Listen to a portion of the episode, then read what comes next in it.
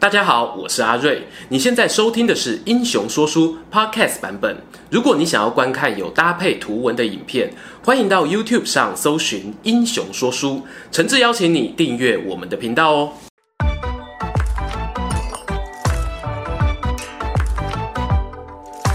Hello，英雄说书的观众朋友，你们好，我是说书人阿瑞，替大家带来精彩的英雄故事。等了好久啊，终于等到今天。梦了好久，终于可以把之前挖的大坑给实现。没错，今天要跟各位说的故事呢，是一个好大好大的坑，同时呢，也在下一盘好大好大的棋。假如啊，你之前有敲过碗，终于可以安心了。我们一起来听这一场汉臣荀彧及霸者曹操的终极对决。安心之余呢，照惯例哦，大家别忘了帮忙订阅、留言、加分享。英雄说书频道有提醒、有保佑啊！之前呢，还听到有网友说，他是看了十几支影片后，才发现自己原来没有订阅。阿弥陀佛，三不五十订阅要及时啊！还记得史书上面曹操和荀彧的第一次见面吗？当时曹操担任东郡太守，荀彧从袁绍阵营跳槽过去。两个人啊，约会结束，曹操开心地说：“文若啊，你就像我的张良一样。”注意哦，魔鬼藏在细节里。当别人以为只是寻常的场面话称赞，听在我们荀彧的耳中呢，却隐藏一个天大的杀机。真相只有一个啊，那就是曹操在见面的第一天就表达了他的不臣之心。荀彧呢，他可是颍川出身的读书人。他心想哦，你把我比作张良，那曹操你又是谁呢？想当汉高祖刘邦，这不是造反吗？大家常说啊，荀彧是大汉忠臣，但是不得不讲哦，其实他的身段手腕是很有弹性的。尽管曹操的霸气呢是如此外露，他依然不疾不徐地做好他分内该做的事。他帮助曹操在徐州和吕布的攻防战当中站稳脚跟，顺便督促老板进行迎奉天子的计划。当时啊，汉献帝呢在洛阳受到韩先、杨奉等军阀的保护，你要说挟持也可以啦。而曹操军中大多数的将领意见是，你就派个人把皇上请过来就好啦，因为啊，我们这边山东尚未平定。兖州根据地呢，更是好不容易才重新回到手中。要是啊，曹操随随便便就离开，满不疑又重演不久前让吕布背刺的剧本，那就不好玩了。荀彧这边啊，看到曹操犹豫不决，就决定跳出来推一把。他表示啊，现在皇上在洛阳被乱臣贼子挟持，过着水深火热的生活啊，老百姓都看不下去了。如果将军这个时候能够顺应民意，拯救皇上脱离苦海，民众喜欢你，诸侯钦佩你，人才来找你，三个愿望一次满足啊！而且你现在不去，别人可是抢着去哦。现实特卖是残酷的，晚了就来不及了。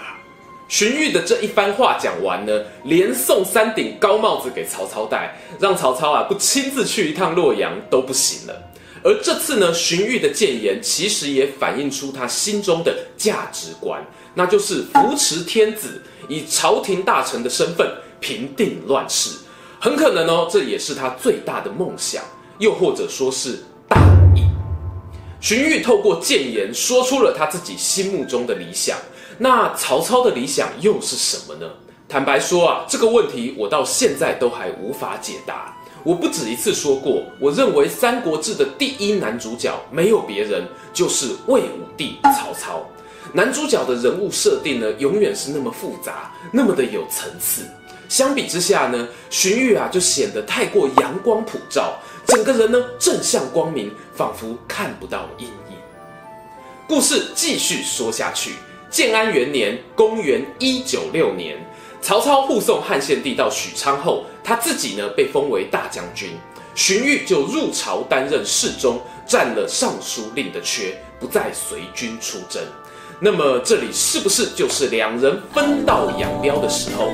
我想应该还要再等等，因为啊，建安元年到五年之间呢，曹操都还会私下找荀彧来谈心。三国志》上面写到哦，曹操拥有天子后，北边袁绍大军啊，想要跟他一决胜负。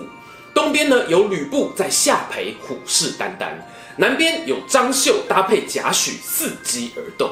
这个压力啊，说多大有多大。曹操整个人呢就变得情绪有点失控哦，动不动就大小声骂人。有些人呢以为曹操是因为宛城之战败给张绣，失去了长子曹昂、大将典韦，所以呢才愤愤不平，就跑去啊跟荀彧报告说：“哎，怎么办啊？”老板好像快崩溃了，于是荀彧就亲自登门拜访。曹操看到他出现呢，肯定是心花怒放啊！哎，文若，你怎么这么久才来啊？我给你看个东西啊，真是气死我了！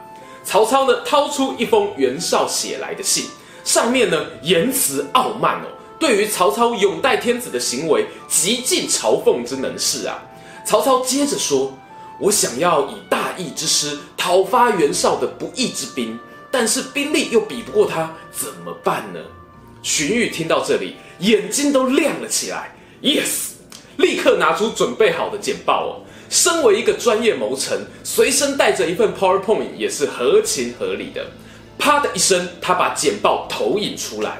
孟德，你不用担心啊，虽然你兵力比不过袁绍，但是呢，你在气度。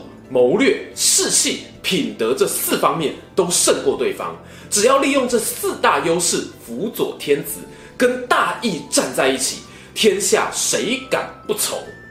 我们来帮荀彧画一下重点哦。以四胜辅天子，服役征伐。所以呢，重点其实不是在那四胜，而是在于辅佐天子啊。曹操是不是故意用我要用大义讨伐袁绍这个借口？调出荀彧这个热血青年，我觉得很有那么一点味道。但荀彧这个时候非常雀跃啊，他仿佛可以看见曹老板这个东汉末年最有战略眼光的领导者，即将带着大军一步一步在自己的辅佐下安定山东、征服河北、扫平中原，汉家江山恢复和平的日子呢，是指日可。曹操呢，没有给荀彧做白日梦的时间啊。打铁趁热，继续询问。哎，我现在根据地在兖州啊，北边袁绍，西边有关中军阀，东边有吕布，更远呢还有益州刘家。我又没有开外挂，怎么对抗这么多条战线啊？荀彧呢，他像一个经验老道的主治医师，面对病人全身上下各种病痛，能够冷静地排出先后顺序，这就是无可取代的价值啊。荀大夫呢，直接帮曹操开了诊断书，先打吕布，再攻河北，平定山东，安抚关中，还顺便呢推荐了一个关中守护神司隶校尉钟繇给曹操，让西边啊可以稳如泰山。曹操呢是一个好病人哦，有乖乖照做。打吕布、战袁绍的疗程很长啊，我们未来呢有机会慢慢讲。但回顾历史的发展。曹操跟荀彧谈完心之后呢，他未来的大方向战略几乎都是照着这个剧本在走的。然而呢，看似手牵手走在同一条路上的两个人，他们的心啊未必是在一起的。我认为曹操荀彧之间最有可能的决裂点是发生在官渡之战结束不久，建安九年，曹操攻下过去袁绍家族的大本营邺城。要知道，曹操这时呢已经今非昔比啊，他的势力横跨兖州、豫州、冀州，还有朝廷天子撑腰，真真正正是登高一呼，四面来赴啊！和当初那个啊，刚把汉献帝迎接到许昌，然后收到袁绍的呛虾 email，还会气扑扑找荀彧抱怨的曹操，完全是不同人了。于是呢，就有人对曹操提出一个议案，叫做九州议。表面上呢是希望哦遵循古法，把土地分作九州，然后以占地辽阔的冀州作为根据地，称霸天下。这个提议呢，其实跟后来曹操想要自称魏公的概念如出一辙啊，只是名字有些不同罢了。荀彧听到这个议案呢，心里警铃，刻出言阻止啊。他的理由是呢，冀州其实很大，我们还没有完全收服啊。其次呢，南面还有刘表等人，这个时候要来改变国家疆域制度，时机不对，应该先专心平定河北，然后我们派人跟刘表啊、孙权说，你们要不要对朝廷效忠啊？届时呢，大家都知道曹老板的力量必然会心服口服。听到这里呢，我必须说，荀彧啊，你在逃避一个最根本的问题，那就是你口中的朝廷。到底是汉朝天子的还是曹操的？但荀彧的建议呢，其实回避了这一个争议。他只对曹操讲：“先打河北再说吧。”面对啊两人感情生变这种事呢，拖永远不是一个好方案。大家切记呀、啊，拖得了一时呢，你拖不了一世。该摊牌的时候还是得摊。曹操呢，扫荡河北的速度飞快啊。到了这一天，他对荀彧说。乌云终于散去啊，我们可以一起过好日子了。让我上表朝廷，表你当三公吧。东汉时期的三公呢，分别是太尉、司徒、司空。曹操本人呢，也当过司空。三公的身份位高权重，是不在话下。同时呢，也代表着曹操对荀彧的信任。但是呢，我们荀彧竟然拒绝了。前不久讲到织田信长呢，我们讲了一个故事，叫做三直推任。我姑且呢就称呼今天这个事件呢叫做三公推任吧。荀彧啊，他不是摇柜给谁仪做做样子，而是真的打死不接。《三国志》《后汉书》里面都写到，荀彧呢一连拒绝了十几次，曹操才放弃。你不当啊，还有人抢着当呢。在曹丕时代呢，颇受重用的大臣华歆此刻登场，他先代替荀彧为尚书令。而曹操攻打孙权的时候呢，甚至还命华歆担任军师。但荀彧也不是省油的灯哦，他把握赤壁之战曹操亲征的时候，当时啊他还坐镇中央，是可以动一些手脚的。他做了什么事情呢？大家知道赤壁战后，曹操吞了败仗。刘备上表朝廷，请求让刘琦担任荆州刺史，孙权领徐州牧，刘备自己呢则领荆州牧。上面这些公文会不会经过荀彧的眼睛呢？我觉得，想不看到都很难啦。但是荀彧他有没有同意这些请求？我觉得他是举双手双脚赞成的。荀彧呢，他可能想要营造一种氛围，那就是赤壁之战结束后。天下已经平定了，虽然各地仍有一些挂名州牧啦、刺史啦的军阀，但只要他们愿意纳贡称臣，政令可以推行，那么大汉就算是中心了。这是荀彧设计好的下台阶，可惜呢，曹操不肯停手。那接下来啊，无可避免就要说到荀彧在最后人生中和曹操在台面上爆发的最大一场冲突。就是建安十六年和马超、韩遂等人的潼关之战。哎，大家可能会很意外哦，这明明是曹操跟关中军阀的战争啊，干荀彧什么事情？试想一下，当曹操赤壁吞下败仗，回到北方后，迎接他的是什么？这部分啊太黑暗哦，以下纯属想象。官员呢，大概会对他说。哎呀，曹丞相啊，您辛苦啦！还好，还好，还好。现在南方呢，有孙权将军和刘备将军合力管理，未来一定风调雨顺，国泰民安呐、您就好好辅佐皇上啊，一起为大汉光明的未来努力吧。上面这段话的白话翻译就是，把曹操呢架空到中央，剥夺他的封地以及兵权。这些话呢，就像是一盆冰水啊，当头浇下。你说曹操气不气？荀彧呢？他有没有发言？因为这个安排啊，更可能是他默许的。于是呢，曹操整个人就文采爆发，文思泉涌的写下一篇让县自明本志令。